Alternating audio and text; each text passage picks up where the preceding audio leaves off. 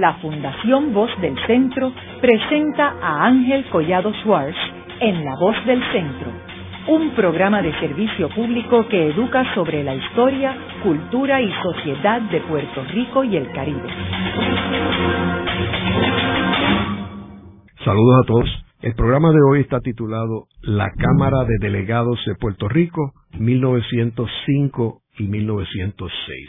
Y hoy tenemos como nuestra invitada a la doctora Silvia Álvarez Curvelo, quien es profesora de la Escuela de Comunicación Pública en la Universidad de Puerto Rico, el recinto de Río Piedras. Eh, la Cámara de Delegados, como sabemos, fue constituida en el 1900 a raíz de la ley Foraker y los delegados eran electos por términos de dos años. Así que esta Cámara de Delegados que estamos discutiendo hoy es la tercera Cámara de Delegados electa por el pueblo de Puerto Rico. En aquel tiempo no había un Senado, esto surge en la ley Jones, y había un Consejo Ejecutivo que era parte de la rama ejecutiva, pero no era electo por el pueblo, era nombrado por el gobernador.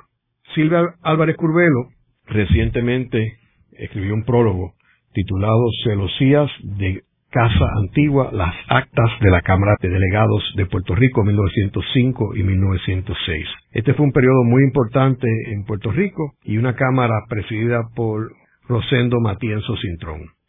Eh, Silvia, me gustaría comenzar el programa explicándole a nuestros radioescuchas cuál es la importancia de estas actas y de este periodo. Bueno, eh, primero que nada agradecerte eh, que me hayas invitado y hablar sobre un tema que eh, realmente fue un enigma cuando lo acepté, porque forma parte de una colección de transcripciones de estas actas que está realizando eh, la Academia de Jurisprudencia y Legislación de Puerto Rico eh, se me invitó a escribir el, el prólogo o ensayo introductorio.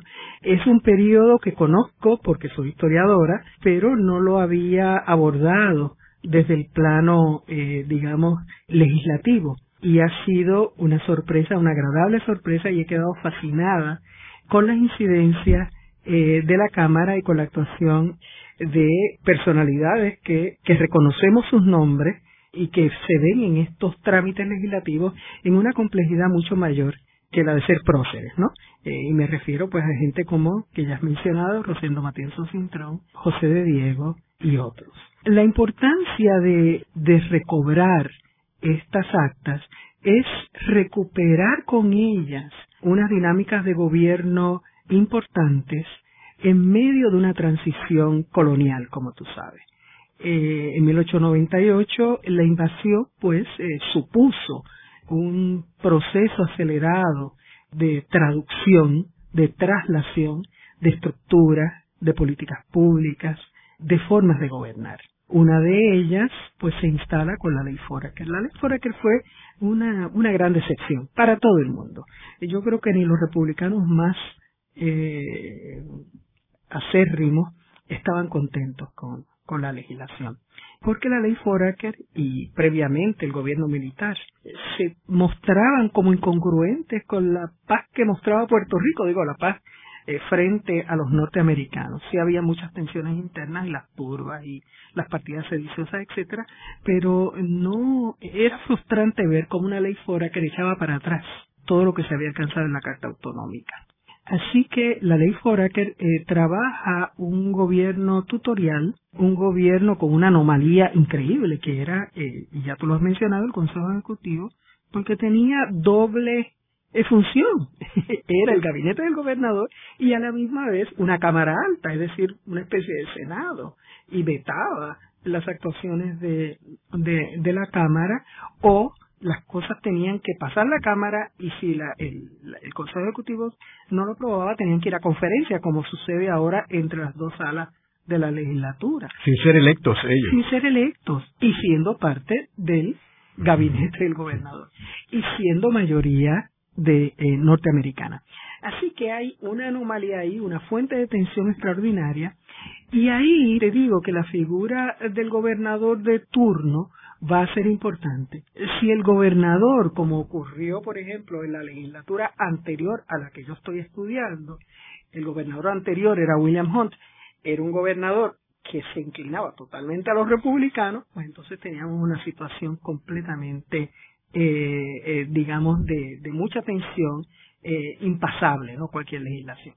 En este caso, hay la buena fortuna de que el gobernador entrante, Vican Winthrop, es un gobernador y aunque es republicano, eh, del Partido Republicano de los Estados Unidos, es un gobernador eh, vinculado al presidente eh, Teddy Roosevelt. Y tenía una mentalidad como la tenía este presidente Roosevelt, eh, muy interesante. Por supuesto que eran eh, gobernadores, si se quiere, imperiales y todo esto, pero eran gobernadores también, tenían una filosofía que se le llama progresivista y lo que le interesaba a Winthrop era lograr una especie de consensos entre los puertorriqueños, los diferentes sectores, para impulsar eh, medidas de normalización del país, de modernización de las instituciones y sobre todo de calidad y disciplina en lo que él llamaba el servicio civil. Tú sabes que esto es un tema bien interesante en los Estados Unidos, de que el civil service, y esto es un, es un debate que hay allá y que eh, Teddy Roosevelt es un defensor de un funcionariato, ¿verdad?, en el gobierno que sea ajeno a los eh, dimes y diretes partidistas y que responda, digamos, a un propósito nacional, ¿verdad?, de, de, gobierno y que muestre cualidades de imparcialidad, objetividad y de meritocracia, que no sea el del papelito porque ganó eh, fulano de tal.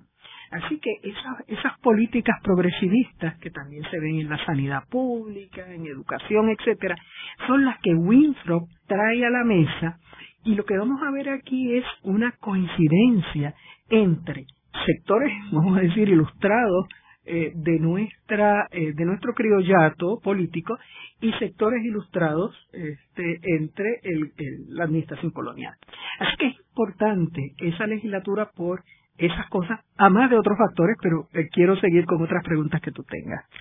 Silvia, y tú mencionas en, en la introducción de que las actas eh, contenía un gran número de incidencias sobre los errores de traducción. Eh, explícame eso. Bueno, sabes tú que pues toda la cuestión del inglés y el español que no nos abandona, eh, los trámites oficiales eh, tenían que ser en inglés, eran los trámites de la, digamos, del Consejo Ejecutivo, eran los trámites de los informes del gobernador, etcétera. La Cámara lleva a cabo sus, sus, digamos, sus debates y, y sus procedimientos en español, pero entonces tiene que haber una, un traductor y las leyes se tienen que traducir. Entonces vamos a tener constantemente situaciones de traducción en el sentido, digamos, primario de la palabra, o sea, la, la traslación de un, de un lenguaje a otro, de un idioma a otro. Y es bien interesante que, que las, eh, las, sesiones de la Cámara eh, se eh, señale quiénes son los traductores por el Consejo eh, es fulano de tal y por la Cámara de Delegados fulano de tal. Pero yo veo también la traducción en un sentido mucho más amplio, mucho más denso eh, que eso, que de por sí ya es un tema interesante que hay un estudiante de, doctorado de la Universidad de Salamanca que está trabajando eh, asuntos relacionados con la traducción en estos en estos años de traducción de estos grandes eh, documentos legales en la historia de Puerto Rico en el siglo XX eh, Alejandro Álvarez Nieves, lo, menciono porque es una persona con quien converso mucho sobre estos temas. Eh, la traducción yo la veo también en cómo se capta el sentido, las ideas, las ideologías, las estructuras, incluso las, eh, los sistemas sentimentales, las prioridades, es decir,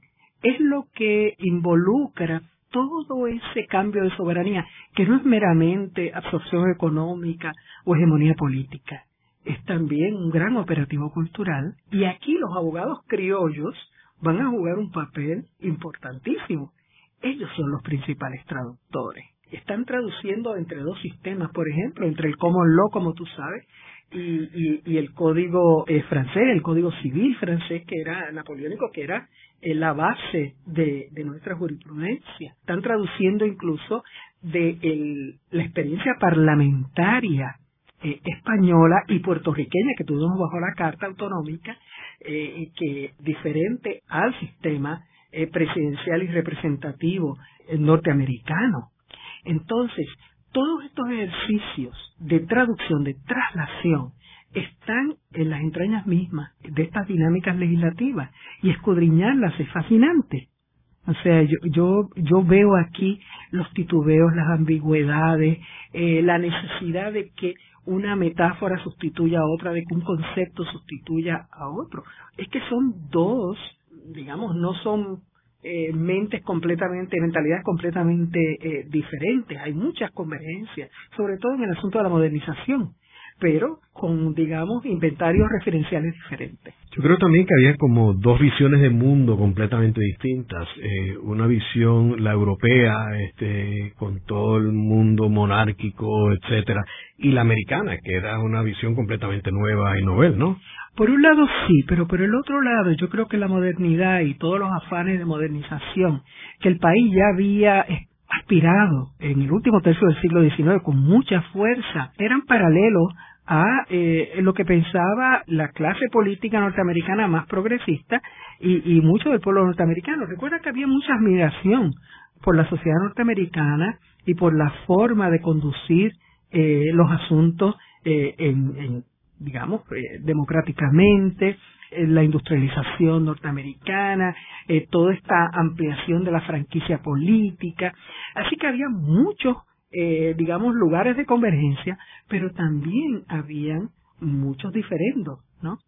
Eh, y es lo que vamos a ver porque, por ejemplo, Rosendo Matienzo Cintrón, que va a ser una figura tan importante en estos dos años que yo trabajo, Rosendo Matienzo Cintrón y, gran parte del liderato del Partido de Unión que pensaban que Puerto Rico había vivido su vida como país en el periodo 1887 a 1898. Es decir, desde la fundación del Partido Autonomista, y claro que es el mismo año de los compontes terribles, hasta la invasión norteamericana y en el 98, como sabemos, se había inaugurado el primer gabinete eh, autonómico. Entonces, Puerto Rico se había conducido como país, primero como como aspiración, como idea, como utopía, y luego como gobierno de facto cuando se concede la Carta Autonómica. Y entonces lo que ellos, lo que quiere recuperar esa clase política bajo eh, el Partido Unión es ese sentido de país. Claro, es como un bar nuevo de carretera bajo nueva administración. Y entonces eh, ahí tenemos eh, el choque, que se minimizan en algún sentido durante esta época porque hay bastante concertación en algunos eh, asuntos importantes. Sí, ya mencionaste el Partido Unión de Puerto Rico y yo creo que es importante eh, señalar que el partido se funda en el 1904. Así que en realidad este es el debut del partido, este, porque es la, la primera sesión de la Cámara de Delegados en 1905 que ellos presiden. ¿Cómo eso impactó la Cámara de Delegados versus la Cámara de Delegados del periodo anterior? Bueno, lo que vamos a tener eh, frente a nosotros es un cambio casi de 180 grados, porque recordemos que los primeros eh, seis años, si se quiere, de dominio norteamericano en Puerto Rico, eh, prácticamente la administración, la nueva administración colonial gobierna con el Partido Republicano. De hecho, las, las elecciones largas llamadas de 1900, todo el periodo de las turbas, etcétera, lo que le dan es una eh, completa eh, hegemonía al Partido Republicano. O sea, eh, que, se convierte en realidad en un sello de goma de, la administración. Cuando en 1904 el Partido Unión constituido en los primeros meses de ese año concurre a las elecciones, va a haber un cambio eh, eh, total. El, partido eh, saca una, una mayoría increíble de votos porque presenta una plataforma donde lo que adquiere relevancia es eso mismo, un propósito común para Puerto Rico. Y es lo que ha estado luchando durante prácticamente dos años eh, una figura como Rosendo Matienzo Cintró, que era republicano. Y Matienzo, eh, Matienzo eh, enarbola esa, esa bandera de la Unión eh, bajo una consigna que me parece hermosa. Vamos a empezar a aprender a ser puertorriqueños. Vamos a eh, eh, salirnos, a rebasar los partidismos y los personalismos. ¿no? Esa figura de Rosendo Matienzo Cintrón que ha sido estudiada muy pulcramente en dos libros maravillosos del historiador Luis Díaz Soler, que eh, que fue una investigación con verdad que, que uno revisita y, y, admira muchísimo ese trabajo de filigrana ¿no? de, de, de Díaz Soler esa figura de Rosendo Matienzo Cintrón eh, muchas veces queda escamoteada ¿no? En la historia de Puerto Rico porque la atención se deposita invariablemente en los tres eh, digamos eh, jefes tribales, ¿no? Luis Muñoz Rivera, eh, José Celso Barbosa y, José de Diego. Entonces Rosendo queda eh, eh, completamente fuera de cuadro. la figura de Matienzo es increíble y leyendo sus discursos, viendo sus maniobras políticas, muy interesante, su manera de concebir al país, eh, uno se da cuenta inclusive de, de, lo importante que fue en ese momento filosofía eh, como el espiritismo y la teosofía, o sea, filosofías que predican precisamente que los contrarios y los extremos eh, se unan, se, se, se perdonen en aras de eh, un bien o de un propósito superior. Y, y yo veo eso mucho en, en, la figura de Matienzo Cintro. ¿Y qué papel jugó Muñoz Rivera en, este, en esta sesión? Bueno, Muñoz Rivera no está aquí en Puerto Rico. Eh, Muñoz eh, eh, ha pasado eh, gran parte, o sea, como sabemos, eh, Muñoz fue eh, obligado a irse de Puerto Rico porque si no iba a perder la vida estuvieron a punto de matarlo aquí en, en San Juan, muy cerca de donde... turbas republicanas. Las turbas republicanas eh, destruyeron eh, eh, la imprenta del diario de Puerto Rico que dirigía acá. Ustedes saben que tenía dos diarios, la democracia que estaba en Caguas y, el diario de Puerto Rico que estaba acá. En un momento dado eh, pasaron horas eh, él y algunos de sus correligionarios atrincherados en, en la casa eh, esperando lo peor. Y luego de eso hubo un intento de, de asesinato. Y, y, Muñoz puso tierra eh, de por medio, ¿no? Eh, Muñoz Rivera va a recuperar eh, protagonismo eh, en Puerto Rico en la próxima legislatura.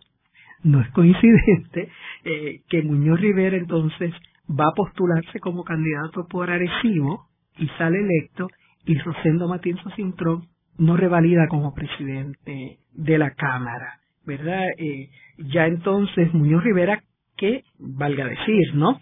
Comulgaba con la idea de la unión, pero quizás de una manera, eh, ¿cómo podríamos decir?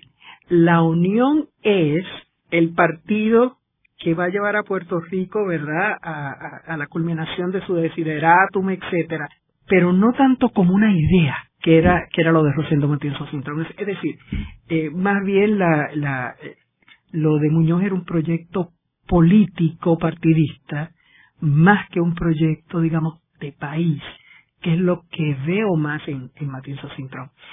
En algún momento el proyecto, o sea, no es que Muñoz Rivera no tenga proyecto país, pero entra muchas veces en tensión con el proyecto político partidista eh, suyo y, y, de sus correligionarios, mientras que Matienzo se mantiene en un proyecto país, en mucho más este arraigadamente. Pero en esta sesión, aunque él no estuviera en Puerto Rico, él no participó. Él no está, él no está, él no está participando eh, abiertamente en las deliberaciones. Aquí quien, quien es muy vocal, quien es muy protagónico, es José de Diego.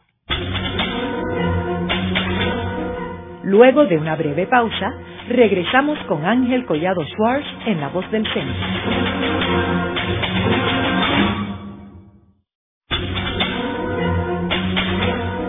Regresamos con Ángel Collado Schwartz en La Voz del Centro. Continuamos con el programa de hoy titulado La Cámara de Delegados de Puerto Rico, 1905 y 1906.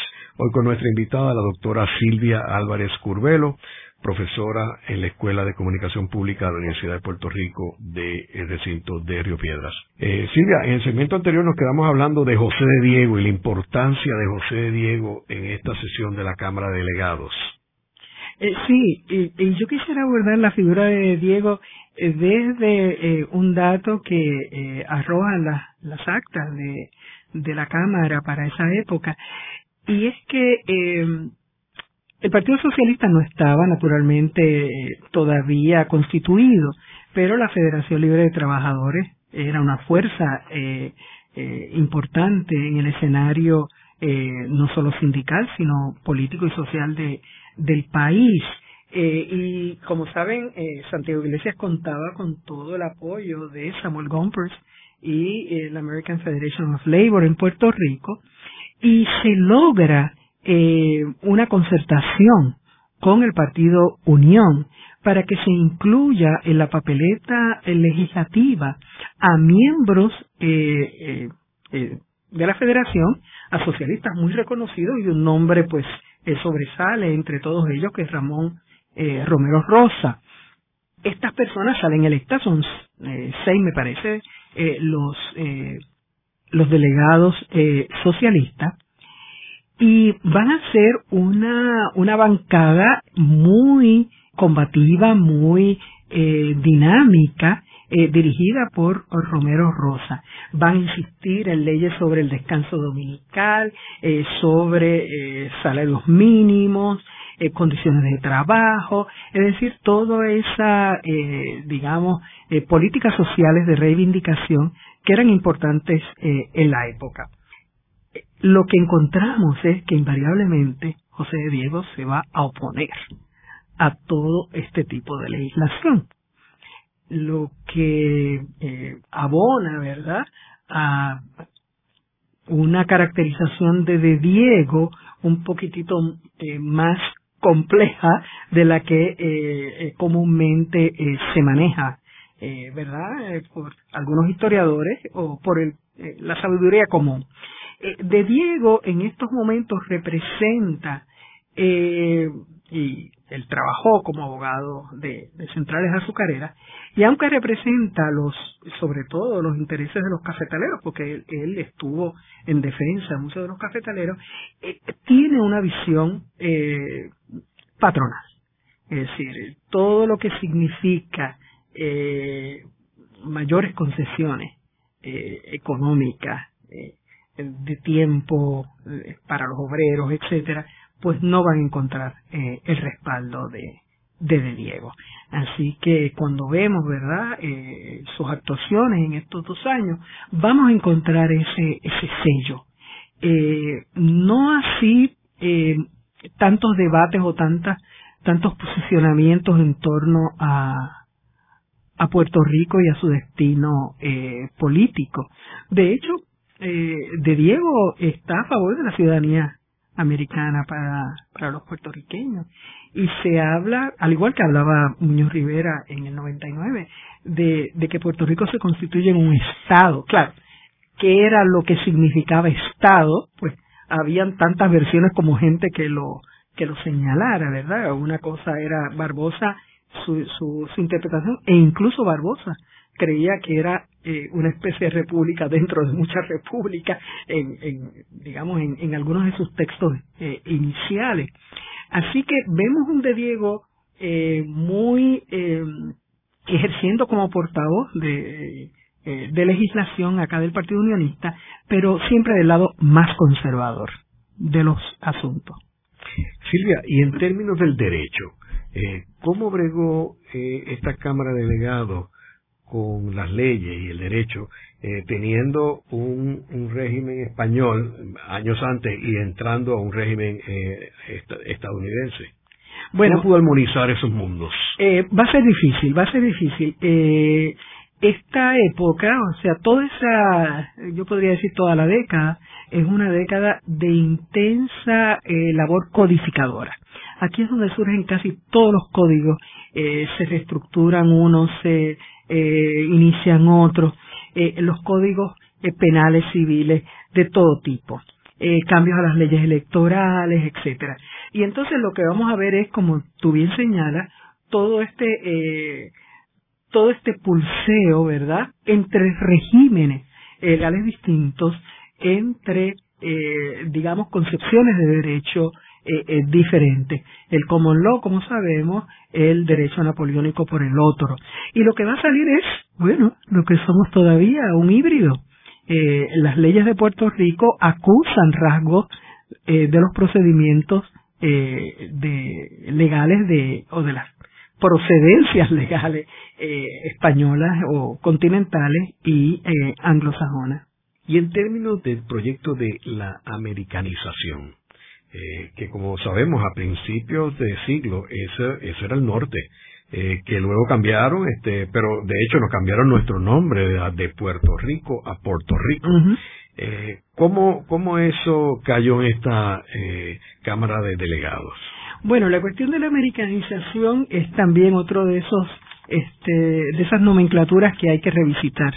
Eh, hay una americanización que es incluso hasta bienvenida por eh, por muchos en la Cámara de Delegados y ciertamente por el Partido Unión y tiene que ver con prácticas de gobierno que eran eh, eh, apetecidas, aspiradas desde hacía mucho tiempo.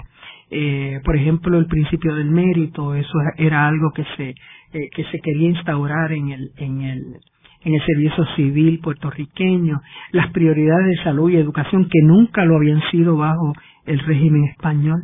Así que si eso era la americanización, pues eh, que viniera, claro.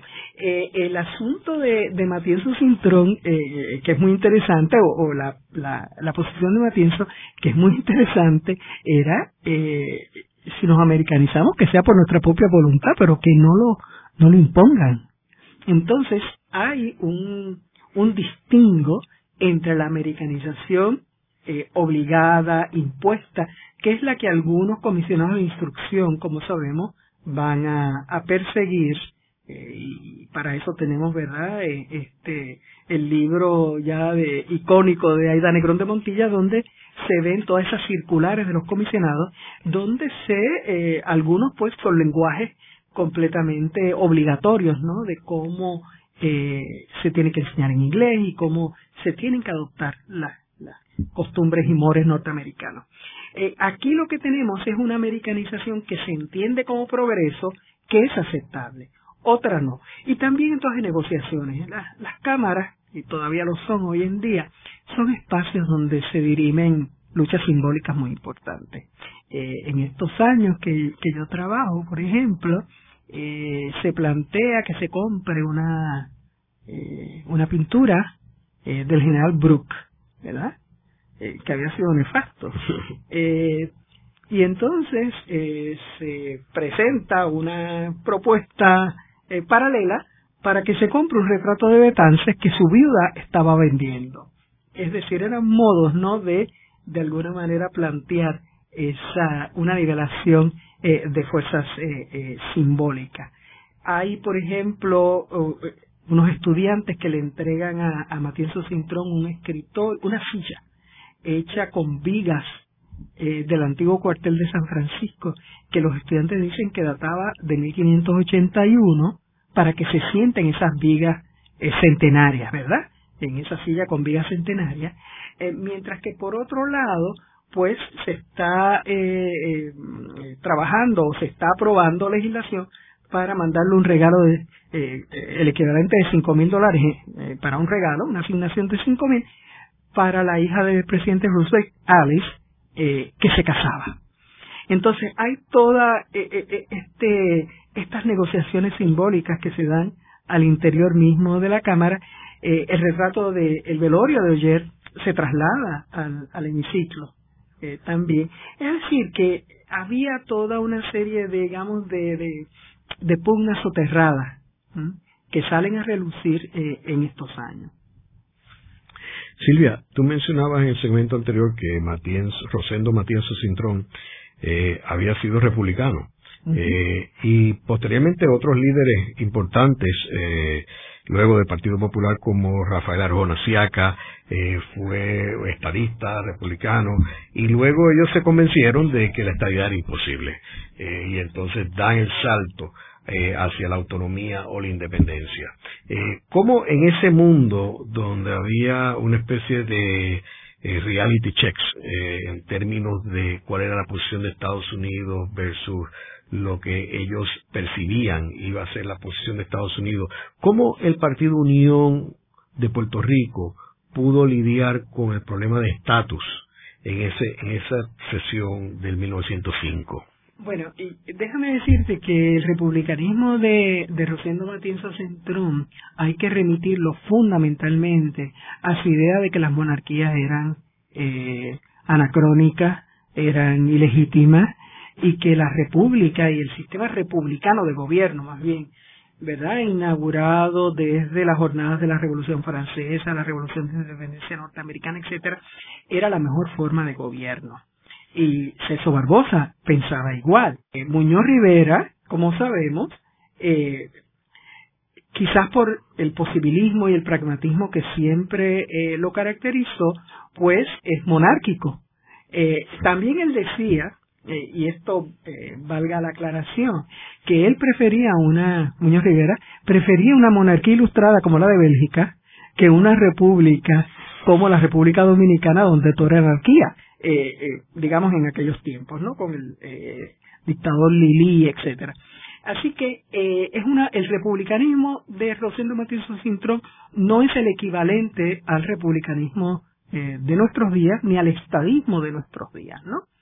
Así que en ese sentido el, el, el integrar la plataforma del Partido Unión no coloca a Rosendo Martínez Cintrón en un en una situación difícil y esto se ve en la adopción por el Partido Unión de la famosa base quinta, porque el Partido Unión acepta unas bases.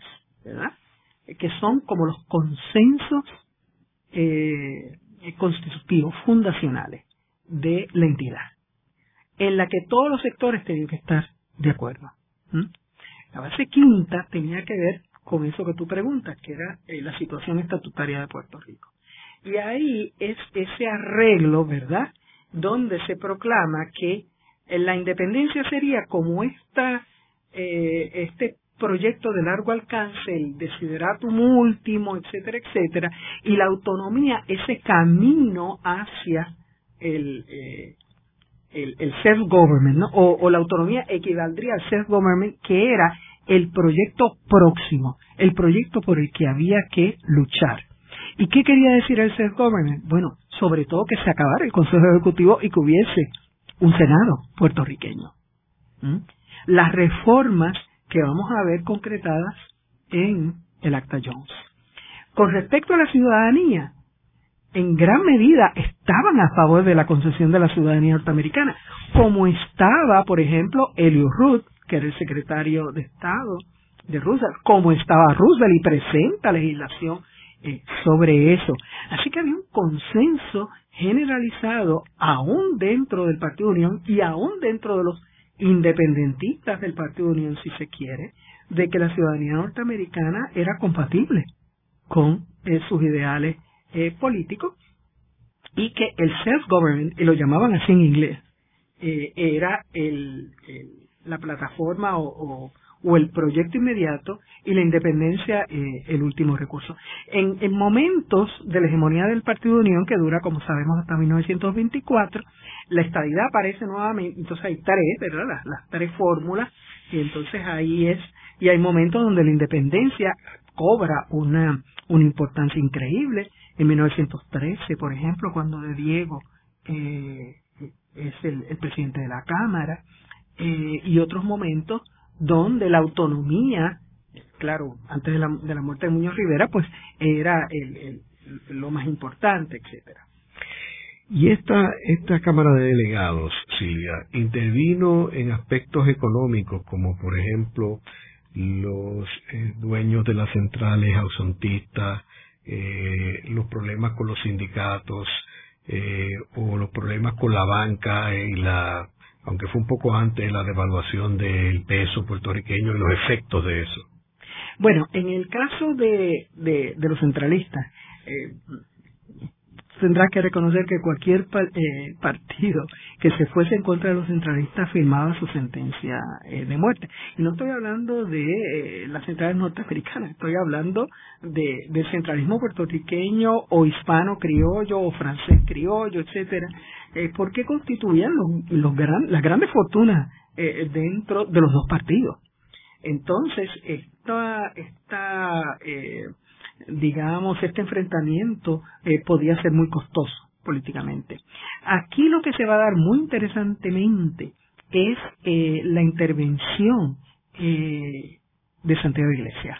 Santiago Iglesias es el responsable de que las huelgas que convoca la federación y que convocan los capítulos de la federación, por ejemplo en Ponce, en Arecibo, en los años 1905, hay huelgas en el 1906, se terminen arreglándose, vamos a decirlo así, eh, por la intervención de Santiago Iglesias, eh, porque se lo pide la plana mayor del Partido Unión y Santiago Iglesias, de la forma en que puede tener cabida dentro de la Cámara de Delegados, es eh, no, no incitando a la huelga contra los centralistas. Entonces aquí vemos toda una maniobra, una, una serie de maniobras eh, eh, políticas eh, que, que son, digamos, de eh, verlas en acción, ¿ah? es muy interesante, porque aquí los intereses de clase, en momentos dados, quedan subsumidos a intereses, digamos, políticos o a, propósitos políticos, y Santiago Iglesias es un buen broker, es un, es un buen negociante, igualmente del otro lado. Así que no hay legislaciones este, en contra eh, de las corporaciones, ni, ni mucho menos. Sí hay eh, lucha porque se reivindique eh, a los obreros, los derechos de los obreros, es decir, concesiones del sistema, pero no ir en contra del sistema. Pero el Partido Unión no tenía en su programa ninguna posición a favor del capital versus el sindicato. no tenía. No, no, no, no. No, y, y, en esta en esta época menos, porque seis de sus delegados eran delegados eh, socialistas. Y de estatus tampoco tenía posición. La, lo que te he dicho, la base quinta. Okay. La base quinta que es, y que era consono con ese, ese concepto eh, de Matienzo Cintrón de crear una unión de Puerto Rico o, o una entidad eh, que reflejara eh, lo que el país eh, digamos, era. Y el país tenía de las de las tres cosas, por así decirlo, de las tres orientaciones. Ahora, eso no quitaba que Celso Barbosa tenía su partido anexionista, ¿correcto? Claro, pero él no era parte del Correcto, correcto.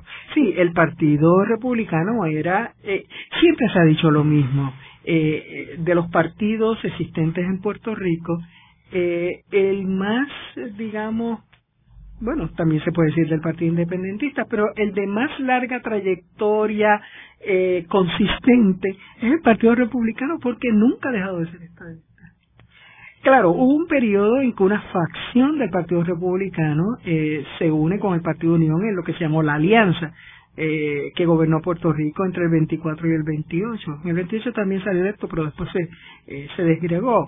Eh, y en ese momento, pues, eh, dejaron el estatus fuera de, de la plataforma. Pero en general el Partido Republicano siempre ha sido consistentemente eh, anexionista. Ahora, el Partido Unión era un partido reformista.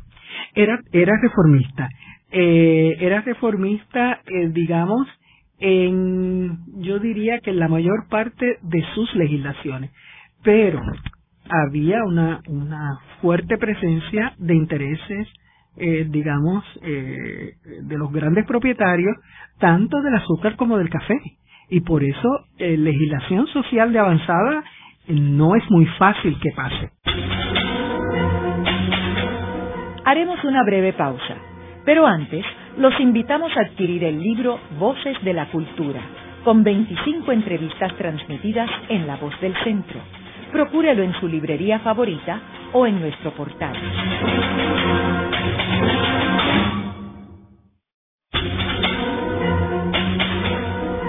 Están escuchando a Ángel Collado Schwartz en La Voz del Centro. Ahora pueden accesar a toda hora y desde cualquier lugar la colección completa de un centenar de programas transmitidos por la voz del centro mediante nuestro portal www.vozdelcentro.org. Continuamos con el programa de hoy titulado La Cámara de Delegados de Puerto Rico, 1905 y 1906. Hoy con nuestra invitada, la doctora Silvia Álvarez Curvelo, profesora en la Escuela de Comunicación Pública de la Universidad de Puerto Rico de el recinto de Río Piedras. Silvia, eh, háblanos sobre las jornadas legislativas de esta sesión de la Cámara de Delegados del 1905-1906. Bueno, yo he ido eh, día por día de las sesiones eh, y, y, de las sesiones extraordinarias, porque hay dos sesiones extraordinarias.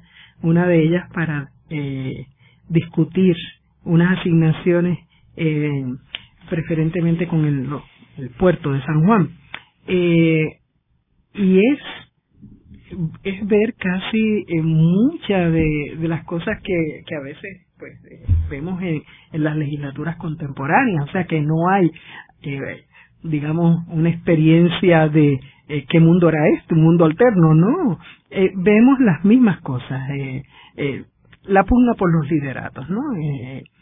Quién es el protagonista de los debates, quién es el que maniobra con éxito la progresión legislativa, cómo se llevan las dos cámaras, en este caso el Consejo Ejecutivo y la Cámara de Delegados, cómo actúa el gobernador. Eh, es un gobernador parcializado a una de las cámaras, un gobernador que eh, eh, morigerador entre ambas. Así que eh, tenemos muchas cosas que se aparecen como nuevas, ¿no? O, como contemporáneas muy fáciles de entender. En estas actas yo sugeriría, ¿verdad?, ponerle atención, claro está, al, al liderato de, de, de Rosendo Matienzo Cintrón, eh, también al liderato un tantito contestatario de eh, José de Diego, para apreciar a José de Diego más allá del acartonamiento de que es este el poeta de la independencia o el apóstol de la independencia, eh, verlo también como eh, una persona con unos, unas propuestas de tipo eh, socioeconómico que no necesariamente eh, pueden agradar a todos, ¿no? O van a agradar a todos. Eh, eh, la figura del gobernador Winthrop, eh, ya hemos hablado algo de él, eh, pero a, a, mí me parece porque de los gobernadores coloniales, eh, este fue un, relativamente un buen gobernador. O sea, nosotros tenemos eh, mala suerte con los gobernadores coloniales, eh, digo, hay casos extremos, eh, Monreilly en el año 20, eh, Winship que duró tanto tiempo, eh, en los años 30, Robert Gore que fue eh, terrible, eh, pero Winthrop es una es una figura que eh, es digamos moderado en sus puntos de vista, no no se parcializa y tiene una mentalidad moderna. Eh, en la cuestión de, del puerto de San Juan, esa, esa sesión extraordinaria, a la que fue Ruth, por cierto, el secretario de Estado, y concurrió al, último día de la sesión, es, es muy eh, es muy interesante eh, ver la discusión. El, la asignación que se que el gobernador dice que se debe eh, digamos disponer para arreglar el puerto eh, de San Juan era para el puerto de San Juan. Entonces vienen todos los memora, los memoriales de los demás puertos sobre todo el puerto de Ponce. Sabemos verdad de que Ponce era el principal puerto exportador hasta el cambio de, de soberanía en que empiezan las cosas a centralizarse en en San Juan, pero todavía, siendo Ponce la región azucarera más importante, eh, tiene una importancia increíble el, el, puerto de, San, de Ponce. Y el, esto es el, el argumento principal, parecería sacado de un guion eh, de los republicanos en las pasadas elecciones presidenciales en Estados Unidos. La gente de Ponce lo que dice es, en circunstancias normales, un gobierno no se debe meter en estas cosas. Esto lo debe hacer la empresa privada. Eh, y está hablando de individualismo, de, o sea, toda la ideología eh, de el, trickle down, eh, y que la empresa privada lo hace mejor, que mientras menos interferencia haya del gobierno y todo. Así que ver ese debate y que sean los eh, los ponceños los que asuman estas posiciones, puede ser un bastión republicano muy grande. O sea, los grandes bastiones republicanos eran Ponce, Aguadilla y Arecibo, eran grandes bastiones republicanos. Eh, y ver esa, esa ideología eh, eh, parecida al neoliberalismo actual, pues resulta muy aleccionador, ¿no? de cómo las cosas de alguna manera regresan, ¿no? y se revisitan. es importante, son importantes estas incidencias legislativas también por lo que nos dicen de la vida cotidiana la vida misma, o sea, eh, son una ventana. Yo le he puesto como título celosías de, de casa antigua, porque al igual que las celosías que tú sabes que tú ves un poquito, no ves todo, pero lo suficiente como para hacer un relato, ¿no? Y esas celosías que nos proveen la, las actas de la, de la Cámara de Delegados nos permiten ver eh, regiones de, de la vida cotidiana puertorriqueña eh, cómo eh, estaban ocurriendo estos procesos acelerados eh, de cambio, que no tenían únicamente que ver con el cambio de régimen, sino que tenían que ver con las nuevas tecnologías. Eh, tecnologías como las del teléfono, tecnologías como eh, los nuevos caminos pavimentados, tecnologías como eh, autobuses, perdón, carros que se estaban introduciendo a Puerto Rico. Aquí se discuten, se están discutiendo las primeras eh, formas de regular las licencias de conducir en, en, un mundo eh, que recién llegaba al automóvil. Eh, tenemos eh, la pobreza ¿Mm? y la pobreza bueno la pobreza también se trabaja se trabaja en eh, desde el punto de vista de qué hacer con la salud por ejemplo de de, de los puertorriqueños la lucha contra la uncinariasis eh, algunas, eh, claro, la, la, pobreza que había sobrevenido después de San Siriaco, eh, que había dejado devastado al país este, muy fuertemente, conjuntamente con la devaluación monetaria y con el problema del café, porque eh, el café que eh, quizás no era tan, eh, ¿cómo podríamos decir?, eh, tecnológicamente intensivo, pero sí mano de obra intensivo, que se trabajaba familiarmente. O sea, la, economía de café es una economía familiar.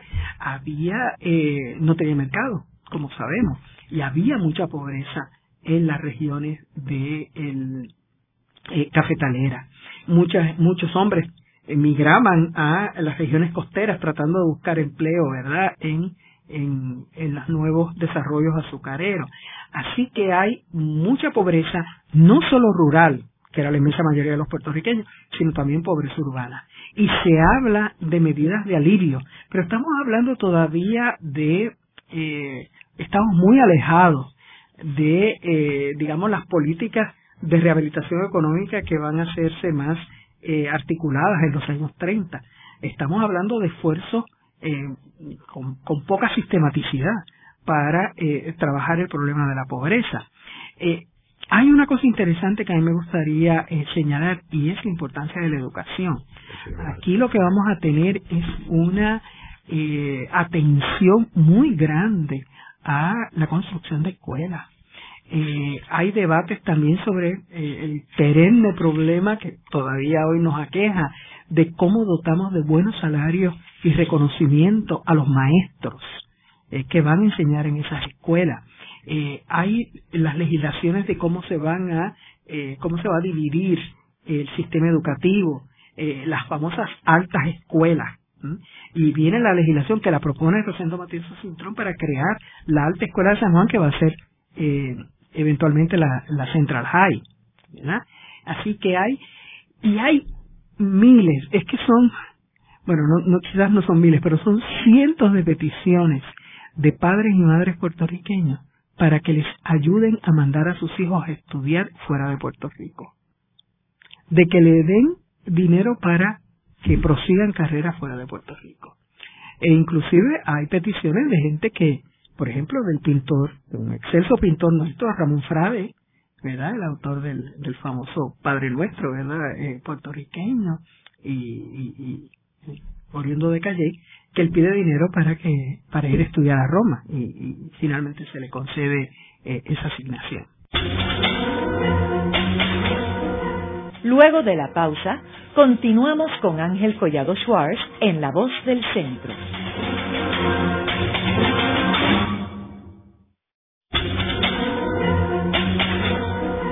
Continuamos con la parte final de La Voz del Centro con Ángel Collado Schwartz.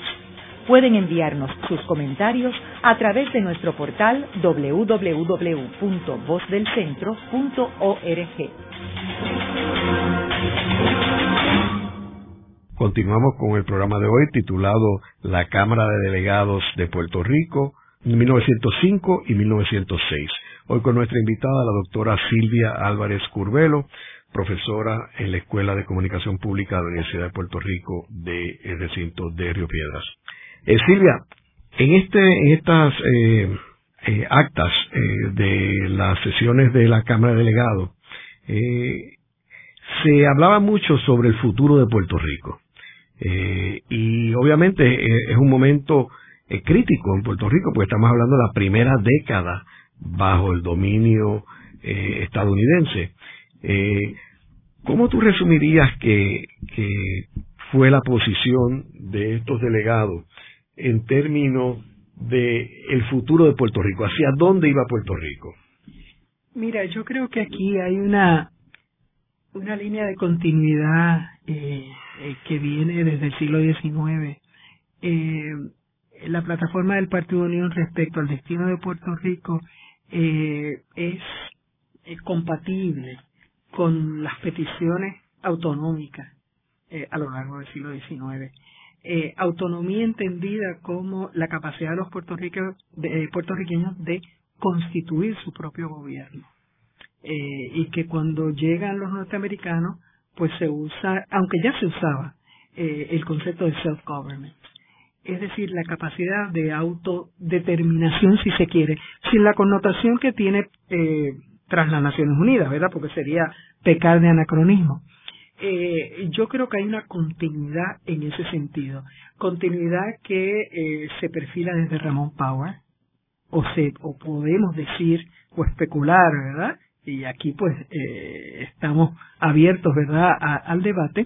se podría especular que se fundamenta en Power y los, los constitucionalistas amparados en la, en la PEPA, en la Constitución de 1812, eh, luego se renueva en los constitucionalistas eh, del año 20, eh, en, en, el año, en los años 30, cuando se piensa que Puerto Rico puede tener un régimen de leyes especiales que luego resultó un fiasco, como todos conocemos, porque eran las facultades omnímodas nuevamente puestas, y luego todas las jornadas que nos van a llevar finalmente a eh, el gobierno autonómico y a la concesión de la autonomía.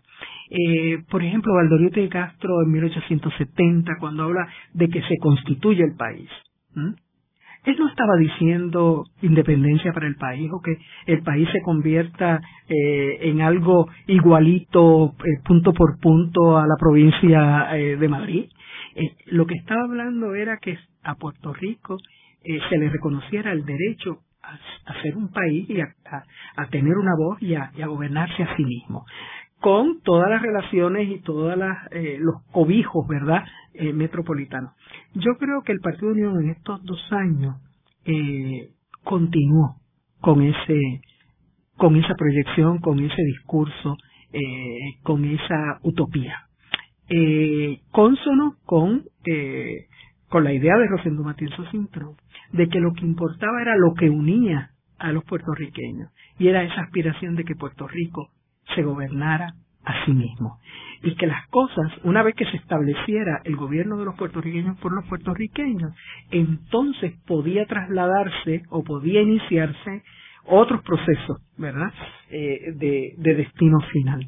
Yo creo que es uno de los momentos donde más eh, cerca hemos estado a que se gobierna, porque el Partido eh, Unión gobernó eh, en hegemonía, en mayoría absoluta, a que se gobierne desde ese punto de vista. Es decir, sin banderías, ¿verdad?, que, eh, estropearan o, fragmentaran ese consenso.